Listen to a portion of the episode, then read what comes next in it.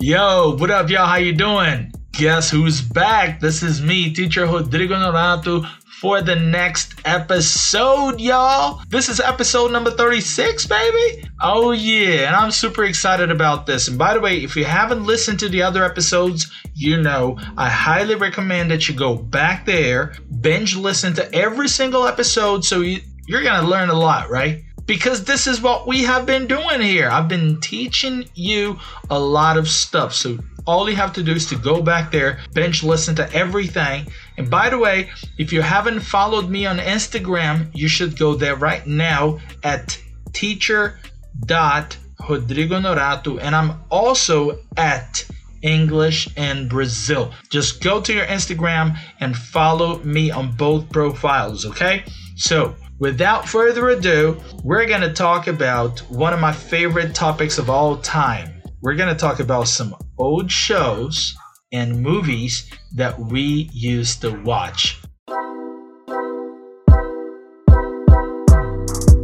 By the way, do you guys like movies? Do you guys like series, TV shows? What is your relationship with these things? I mean, are you the type of person that would sit in front of a TV for hours or sit in front of the computer watching, you know, Netflix and some other streaming things like, I don't know, uh, Amazon Prime. You know, got a lot of stuff right now, right? HBO Max and stuff. Are you this type of person? Or are you are more like, oh, teacher, come on. I'm more like the outdoor activities guy.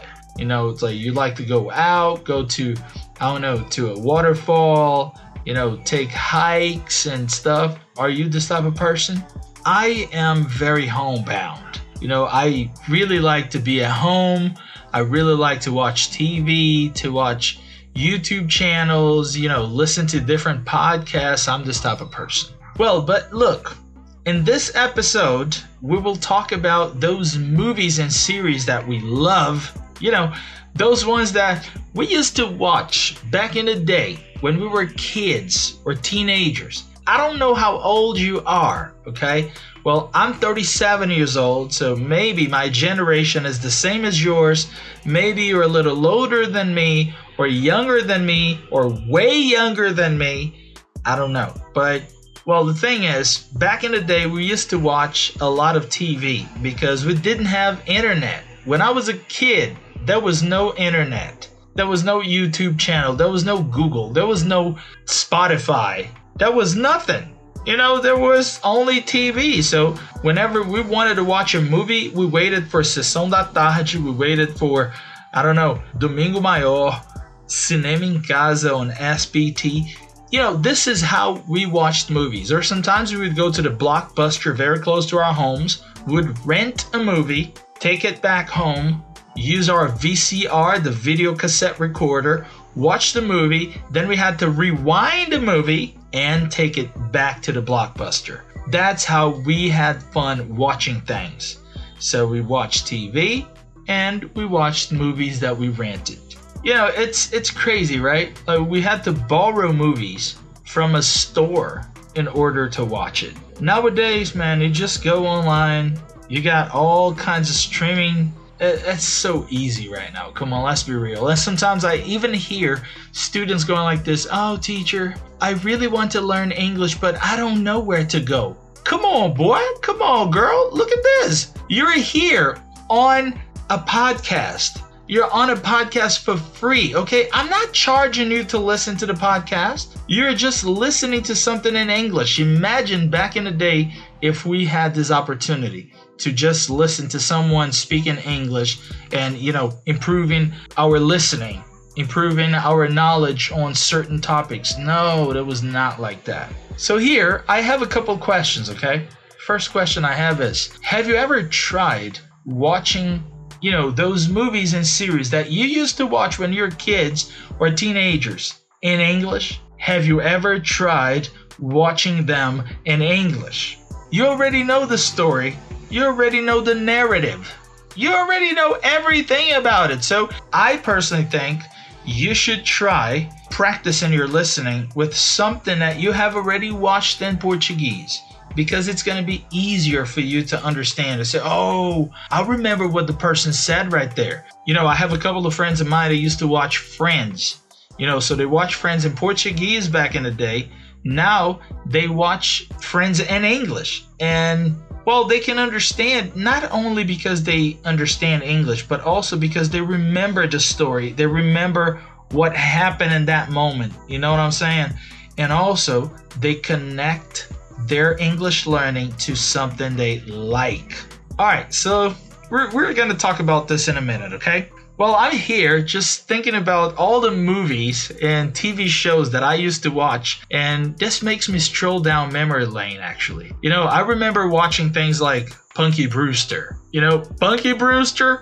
If you remember Punky Brewster, I know you are as old as I am. Punky Brewster, also known as Punky A Levada da Breca. That was one of my favorite TV shows. Look at this. Back in the days, we didn't even call it series. We didn't even have this vocabulary. Nowadays, we just go like this oh, I'm going to watch some series.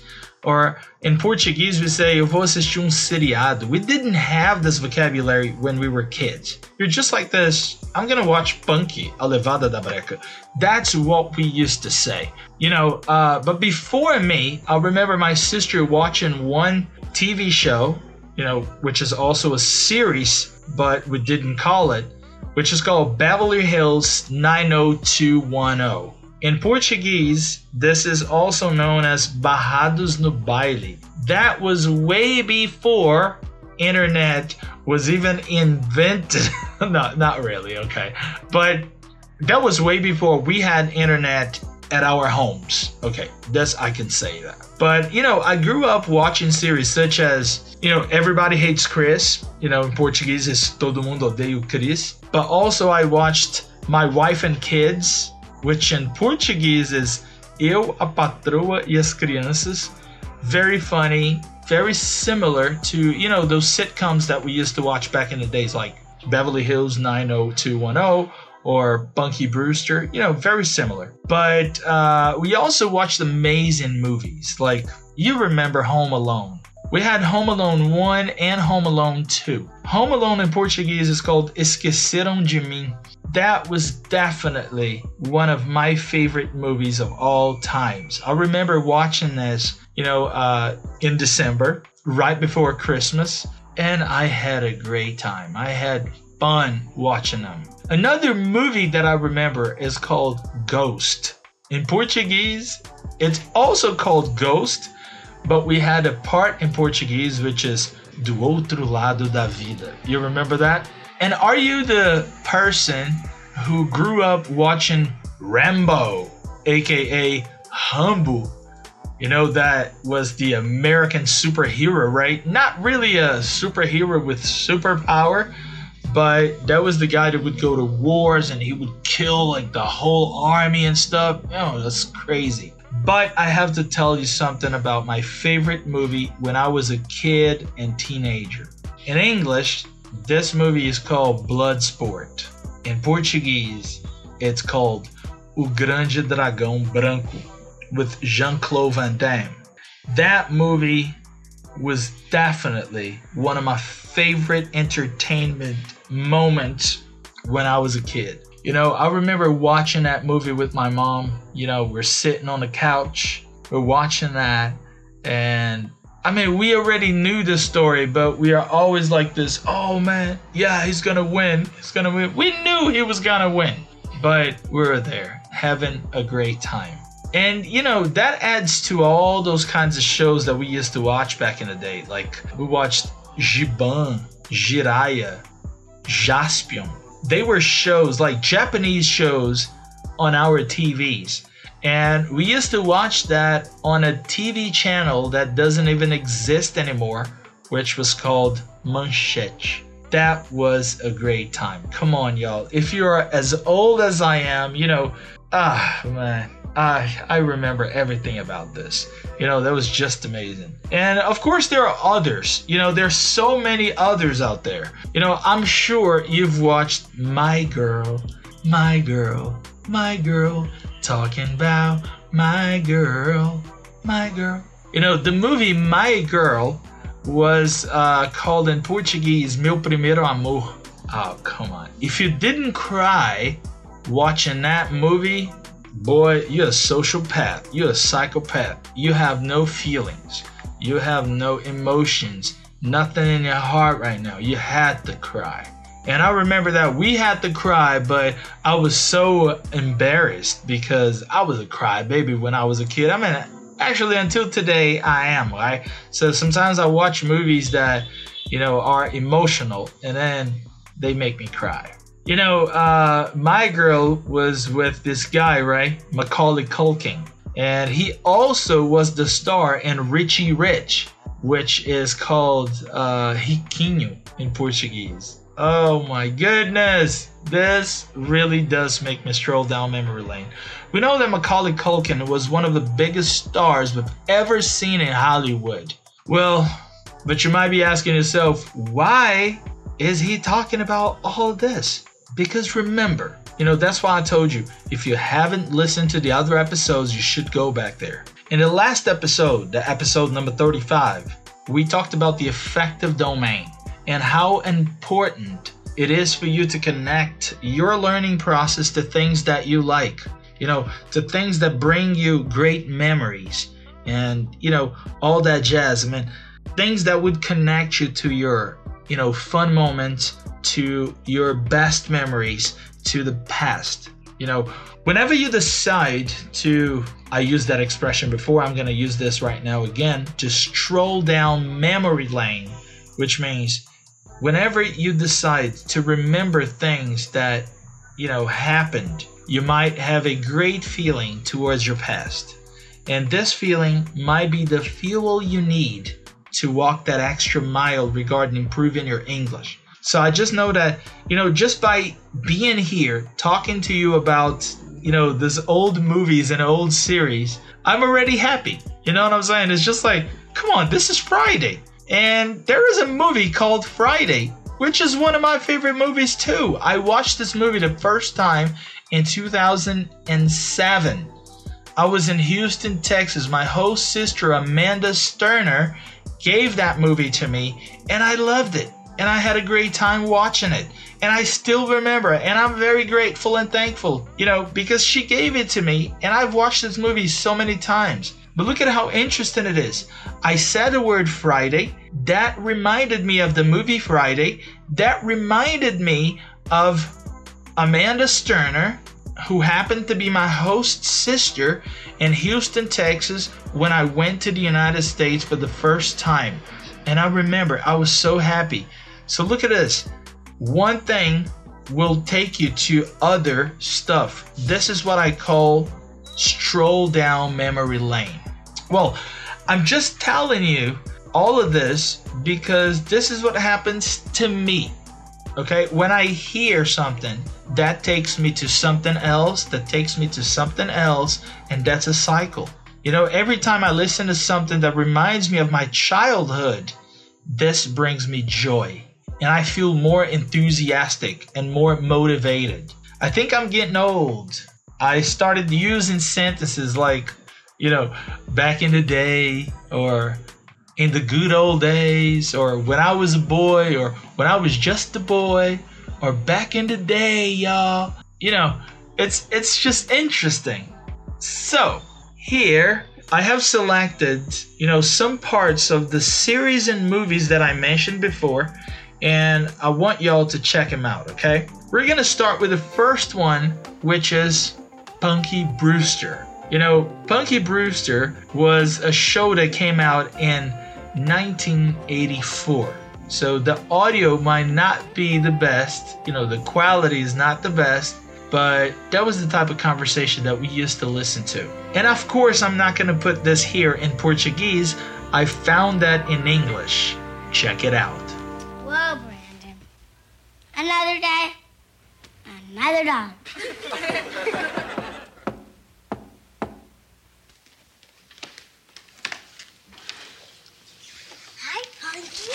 Jerry? Jerry? Jerry? Jerry? You ain't that fat butt?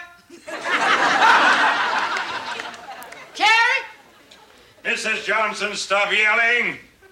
You're not only waking the dead, you're making them glad they're dead. And it might be somebody in that apartment. I thought I heard a noise in there yesterday. It's vacant. Well, somebody could have broke in, you know. A tramp. Escaped convict. A sex maniac. Just waiting to grab a voluptuous woman. You're safe. You know what, Punky? You're my idol. I am? Yeah, just think. You got your own apartment. You can stay up as late as you want, and you don't have to go to school. You're the youngest girl in by now. Thanks, Cherie. But you've got something I don't. What? Family. Just my grandma. And she snores like a buzzsaw. Another thing, that dryer downstairs is still busted. Do you know I had to hang a clothesline from my window over to the telephone pole? And the local hoodlums been spray painting their initials on my underwear. You could spray paint a novel on your underwear. Henry, All right, all right. I'll get the dryer fixed. Jerry?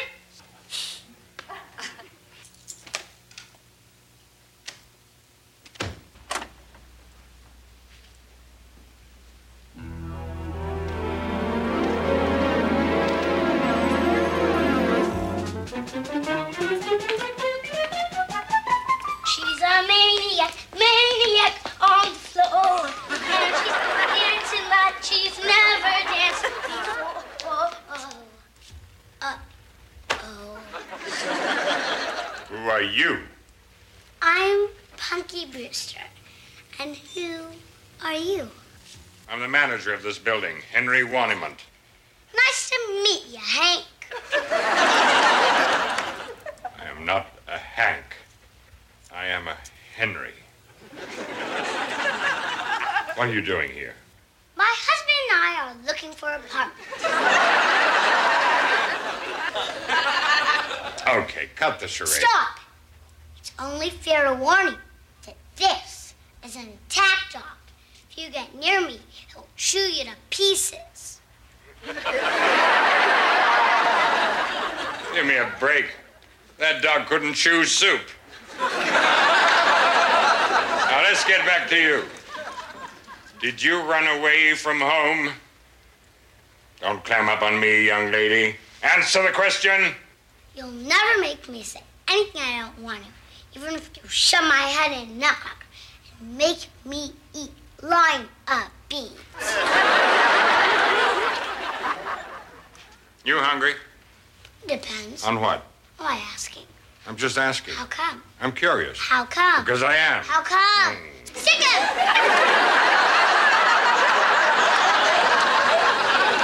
Look, I'm going to fix myself some dinner. You can join me if you want to. Oh my goodness. Take a look at this, baby. Oh my goodness. I remember watching this show. I remember that. So let me just tell you a little bit about it. Well, Punky Brewster is an American television sitcom that originally aired from 1984 to 1988. I was born in 1986, right in the middle, but I remember that that was on a Brazilian TV for longer. Well, the show was targeted at a young audience and gained popularity for its heartwarming and sometimes comedic portrayal of Punky's amazing adventures. And I remember those amazing adventures. I remember that one of my dreams as a kid was to meet Punky Brewster, but of course it didn't happen. But yeah, so you you understand me. Were you one of those people watching Punky Brewster when you were younger? Let me know. Just go to my Instagram and let me know, okay? Just go there and say, hey, Teacher Rodrigo, I was listening to your podcast number 36, man. You're talking about Punky Brewster. I used to watch that too. Let me know. Go to my Instagram and talk to me, okay? So we're gonna go for the second one. This one here was not very popular in Brazil. It's called The Cosby Show. And in this scene that you're about to listen, you're going to see Elvin's outdated ideas about man and women's roles in our society. You see that even back in the day, they were trying to change what women should do and what men should do. So this is something that used to happen back in the day as well. All right, check it out. Cliff, I have some research to do at the office, Yes. but I'll be home in time for dinner. Ooh, then I'll cook something for you. Would you do that for I'd me? be, I'd be happy to. What will you make? I, I haven't, I don't even know yet. Will it be something I can recognize? I hope. I'll see you then. Okay, Goodbye, Elvin. Bye, Mrs. Huxtable. I'll, I'll go get some under for you. Dr. Huxtable, Yes, sir. your wife goes to work and you cook? Right. Well, doesn't it ever bother you that when you come home at night, there's not always a hot meal waiting for you? Oh, no. Sometimes my wife comes home and there's no hot meal waiting for her. Well, what's your point? Well, I, I just feel it confuses things when a woman works. My mother works, and I don't like it. You know, sometimes when I come home, there's nothing to eat. Well, are, are your hands broken? I know how to cook. Uh-huh.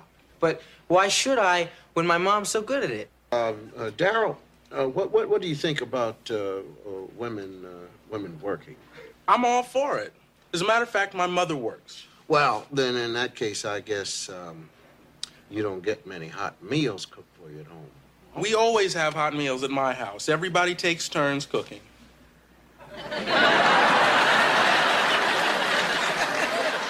What would happen if your wife worked and you came home and there was no hot meal? Well, I can cook for myself. Say your wife is at home and, and, and you come home with the guys and there's no hot meal. Well, that would be pretty inconsiderate. I mean, I would call first. That's what my father does with my mother, and she seems to appreciate it. Was your father shorter than your mother?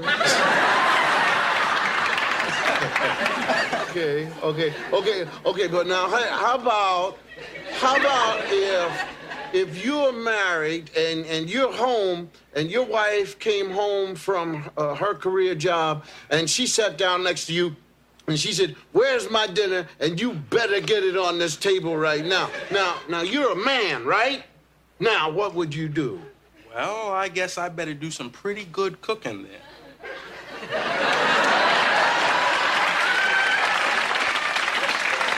How you doing, Alvin? Hi, Dr. Huxtable. How are you? Thanks for letting me in. It's okay. Hi, Mrs. Huxtable. Hello, Elvin. Is Sondra ready? Well, uh, not yet, but she'll be down in a little while. Would you and Dr. Huxtable like some coffee? Coffee? Yeah, coffee. You mean you're gonna get it? Yes? You're surprised? I'm sorry, Mrs. Huxtable. I didn't think you did that kind of thing. What kind of thing? You know, serve. Serve whom? Serve him. Oh, serve him! As in serve your man? Well, yeah. Let me tell you something, Elvin.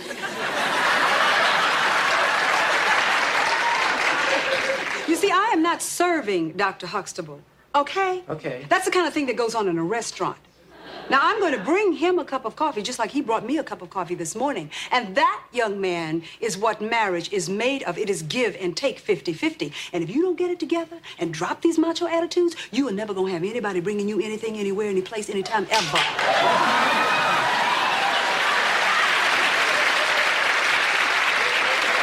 Now, what would you like in your coffee? Maybe I could get you some coffee.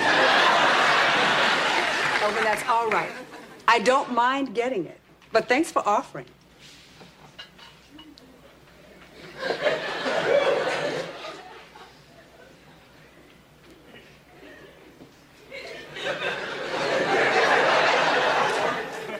Alvin, Yes, sir. when she brings the coffee back, if I were you, I wouldn't drink it.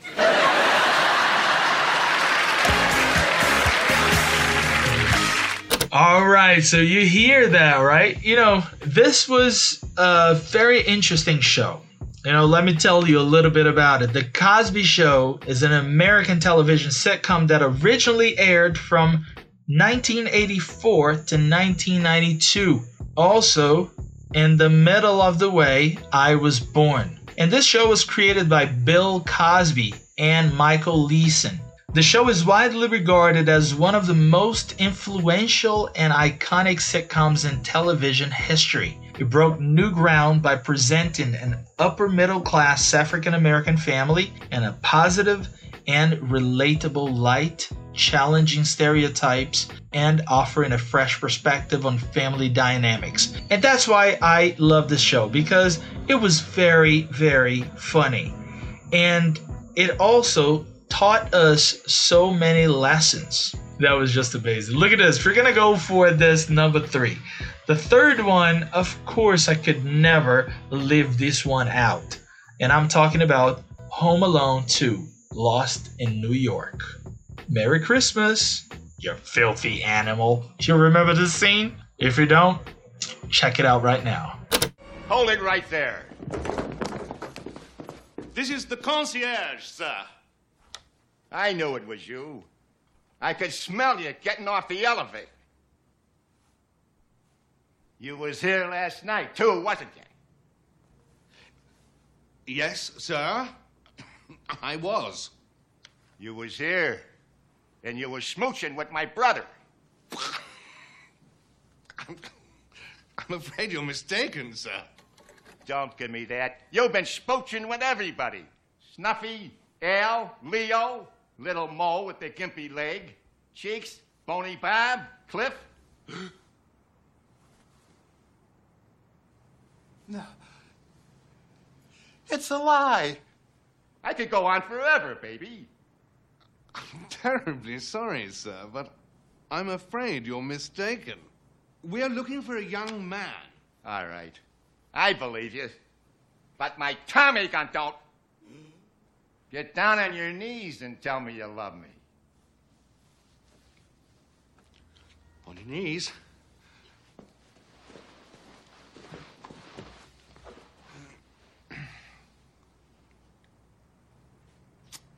I love you. You gotta do better than that. I love you. Maybe I'm off my hinges, but I believe you. That's why I'm gonna let you go. I'm gonna give you to the count of three to get your lousy, lying, low down, four flushing carcass out my door. One, two,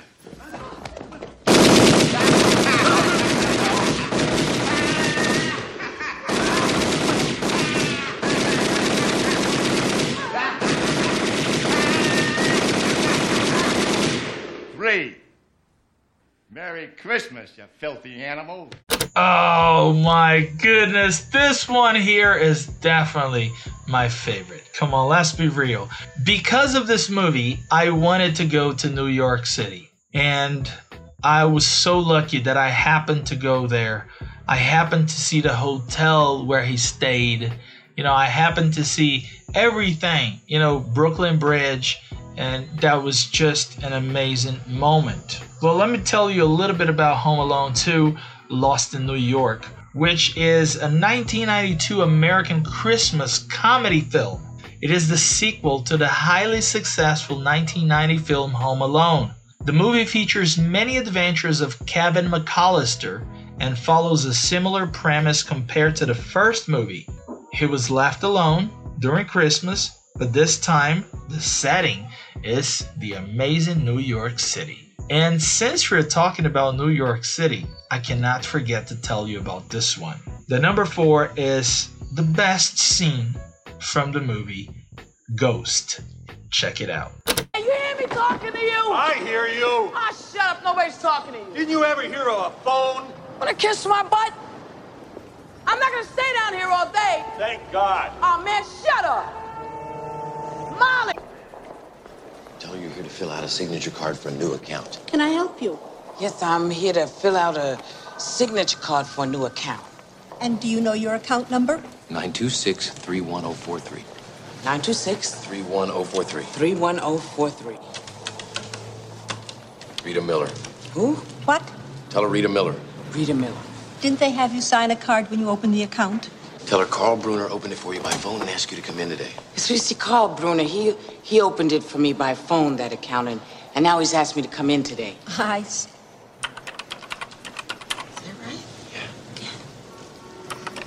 All right. Just sign this card on the bottom line, please. May I use your pen? Thank you so much.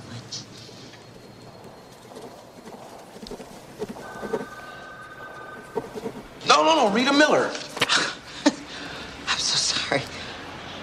You know, I I need another one. I signed the wrong name.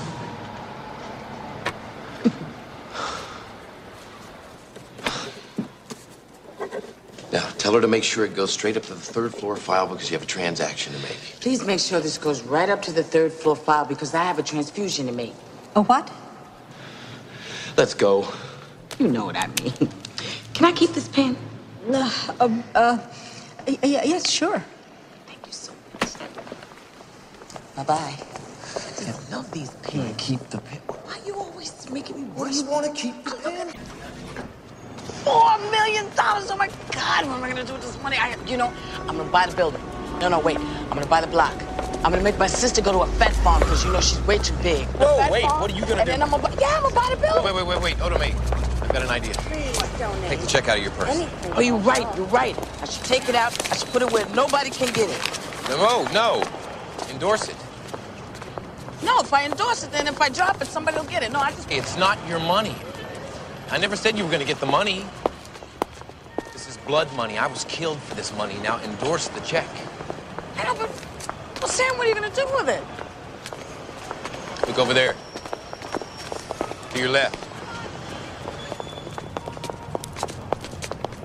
I know you don't think I'm giving this four million dollars to a bunch of nuns. Oda Mae, if you don't do it, they will track you down. Your only protection is to get rid of it. Oh, Sam, come on. You're killing me. It's four million dollars. Just think of it this way. You'll go to heaven.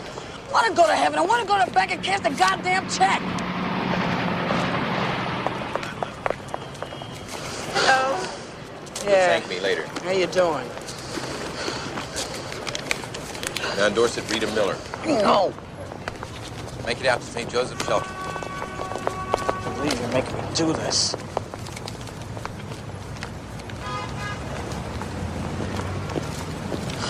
Give it to her. Will, I will. I just want to feel it one more time in my finger. That's all. I'm give so the lady it the chicken. I will. Hand her the check. You can do it. Give her the check. I Bless you, child. Bless you.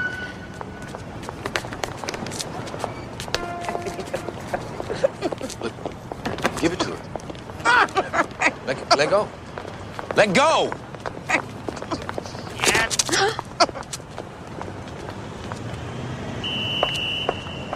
I'm proud of you, Oda Mae. You know something, Sam? I don't care if you're proud of me. You stay away from me from now on. What is that nut gonna do with it? She can't even buy underwear. Nothing. I hate you. Leave me alone. Never talk to me again. I think you're wonderful, Oda Mae. Oh yeah. All right. Okay. All right. Let's be real. This movie scared the hell out of me. Okay. When I was a kid, I know it's a romantic fantasy movie, but that scared the hell out of me when I was a kid. Well, Ghost is a 1990 American romantic fantasy film, as I told you before. It is known for its unique blend of romance, drama, and supernatural elements. You know, it stars Patrick Swayze, Demi Moore, and Whoopi Goldberg. And it's an outstanding masterpiece. If you haven't watched that, you should go there right now and watch it. Well, this episode of Behind the Language has really made me stroll down memory lane. And as you can see, I've been using this expression today so much because I really want you to use this expression. Whenever you want to talk about, you know, remembrance, whenever you want to reminisce the time that you did something, you just say, Well, I'm going to walk down memory lane. Well, as you can see, there are so many things that were part of my childhood and I've selected only a few of the ones that I used to watch. But what about you? What are the movies and series that make you stroll down memory lane? Well, this is what I want you to do. Please go to my Instagram and let me know. So, apparently, we're coming to the end of another episode of Behind the Language, your dose of English and culture. Make sure you follow me at teacher.rodrigo Norato and at English in Brazil. I'm Rodrigo Norato from English in Brazil. Thank you very much for being here with me. I'll see you guys soon.